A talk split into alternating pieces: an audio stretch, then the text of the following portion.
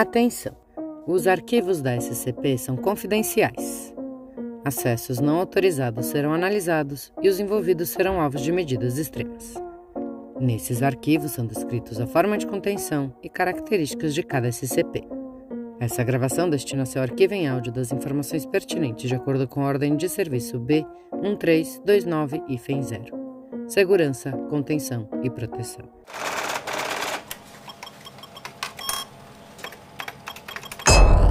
Transcrição do item número SCP-055, desconhecido. Classe do objeto, Kitter. Procedimentos especiais de contenção. O objeto é mantido em uma sala medindo 5 por 5 por 2 metros e meio de concreto, tendo esse uma grossura de 50 centímetros, com uma gaiola de Faraday em volta das paredes de cimento. O acesso é feito através de uma pesada porta de contenção medindo 2 por 2,5 por 2,5, construída sobre rolamentos para garantir que a porta se feche e tranque automaticamente a menos que seja mantida aberta deliberadamente. Guardas de segurança não devem ser postados fora da sala da SCP-055. Aconselha-se ainda que qualquer agente mantendo ou cuidando de outros objetos SCP nas proximidades tentem manter uma distância de pelo menos 50 metros do centro geométrico da sala, contanto que seja razoavelmente prático. Descrição: O SCP-055 é um auto-mantido segredo ou anti-meme Informações sobre a aparência física do SCP-055, assim como sua natureza, comportamento e origem, são autoconfidenciais. Para esclarecer, como a filial 19 originalmente adquiriu o SCP-055 é desconhecido. Quando o SCP-055 foi obtido e por quem é desconhecido. A aparência do SCP-055 é desconhecida. Ele não é indescritível ou invisível. Indivíduos são perfeitamente capazes de entrar na contenção do SCP-055 e observar, tomar notas mentais ou escritas, fazer desenhos, tirar fotos e até mesmo gravar em vídeo ou áudio. Um registro extensivo de tais observações estão no arquivo.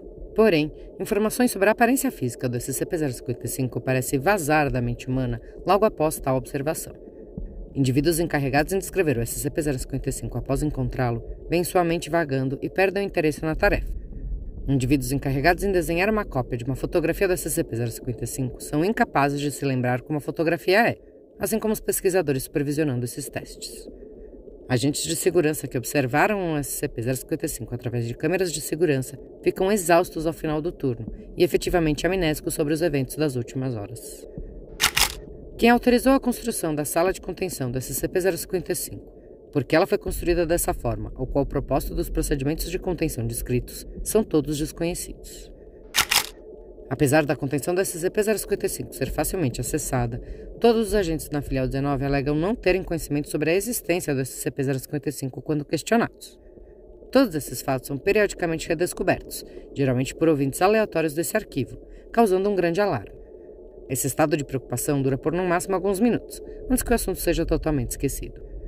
Uma grande quantidade de dados científicos foi registrada sobre o SCP-055, mas não pode ser estudada. Houve pelo menos uma tentativa em destruir o SCP-055, ou possivelmente mover de sua contenção na filial 19 para outra filial, tendo falhado por motivos desconhecidos. O SCP-055 pode apresentar uma grande ameaça física e, de fato, pode ter matado muitas centenas de agentes, mas nós não o saberíamos.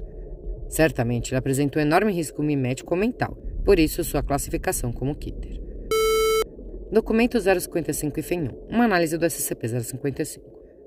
O autor aborda a hipótese de que o SCP-055 nunca foi formalmente adquirido por e é, na verdade, um agente autônomo ou remotamente controlado, inserido na filial 19 por um terceiro não identificado para um ou todos os propósitos a seguir, para observar silenciosamente ou interferir nas atividades da filial 19, para observar silenciosamente ou interferir nas atividades de outras localidades da SCP, para observar silenciosamente ou interferir nas atividades da humanidade pelo mundo, para observar silenciosamente ou interferir em outros objetos SCP, para observar silenciosamente ou interferir.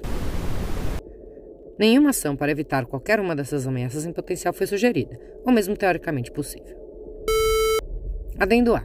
Ei, se essa coisa realmente é um anti-meme, por que o fato de ser um anti-meme não se apaga? Nós devemos estar errados sobre isso de alguma forma. Espera um pouco.